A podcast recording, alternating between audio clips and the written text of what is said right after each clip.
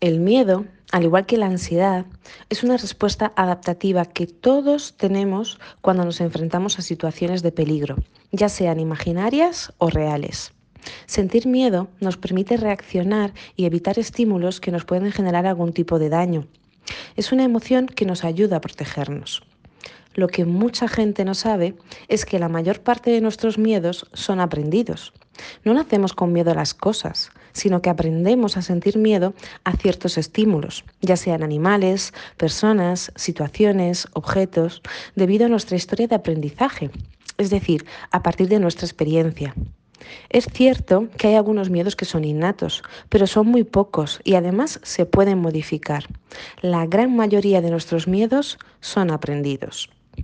Una prueba de ello es el experimento que hizo John Watson en el año 1920 con un bebé llamado Albert. Albert tenía 10 meses y no había presentado signos de tener miedo a ningún animal u objeto, excepto el miedo a los ruidos fuertes que suelen sentir los bebés.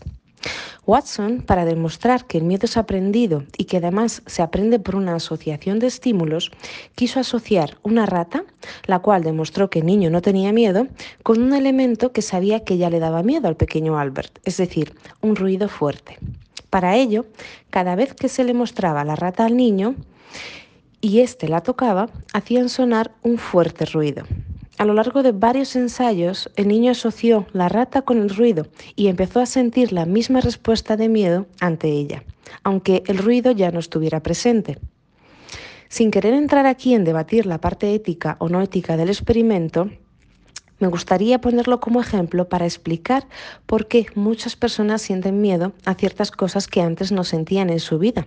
Y es debido a una asociación, a una experiencia negativa. Un ejemplo de esto son las personas que cogen miedo al avión después de tener, por ejemplo, un vuelo complicado, o al ascensor después de quedarse atrapado en él, o a algún perro después de tener, por ejemplo, una experiencia más aversiva con este. Es importante también saber que el miedo se va generalizando. Después de tener una experiencia aversiva con un perro, puedo acabar cogiendo miedo a todo tipo de perros.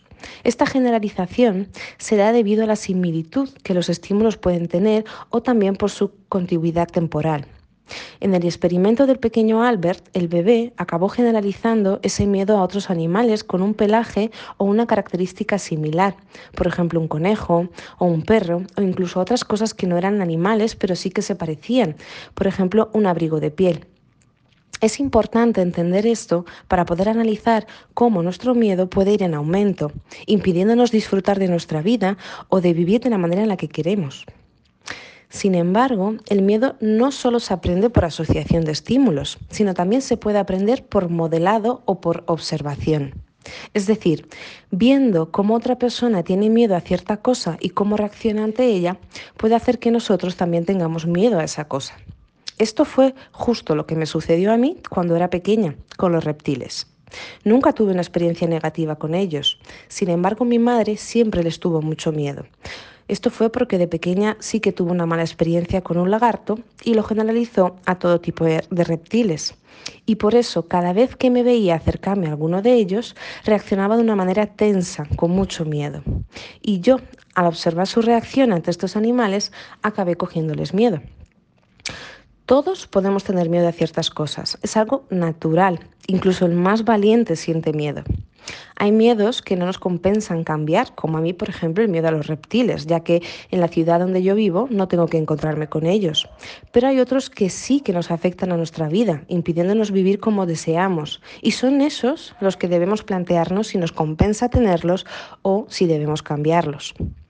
Si tenéis algún miedo que queráis cambiar, y solos no habéis podido hacerlo, acudir a un profesional de la psicología que os ayude a desaprender ese miedo es la solución. Recordad, el 90% de nuestros miedos son aprendidos y por tanto podemos desaprenderlos y dejar de sentir esa emoción.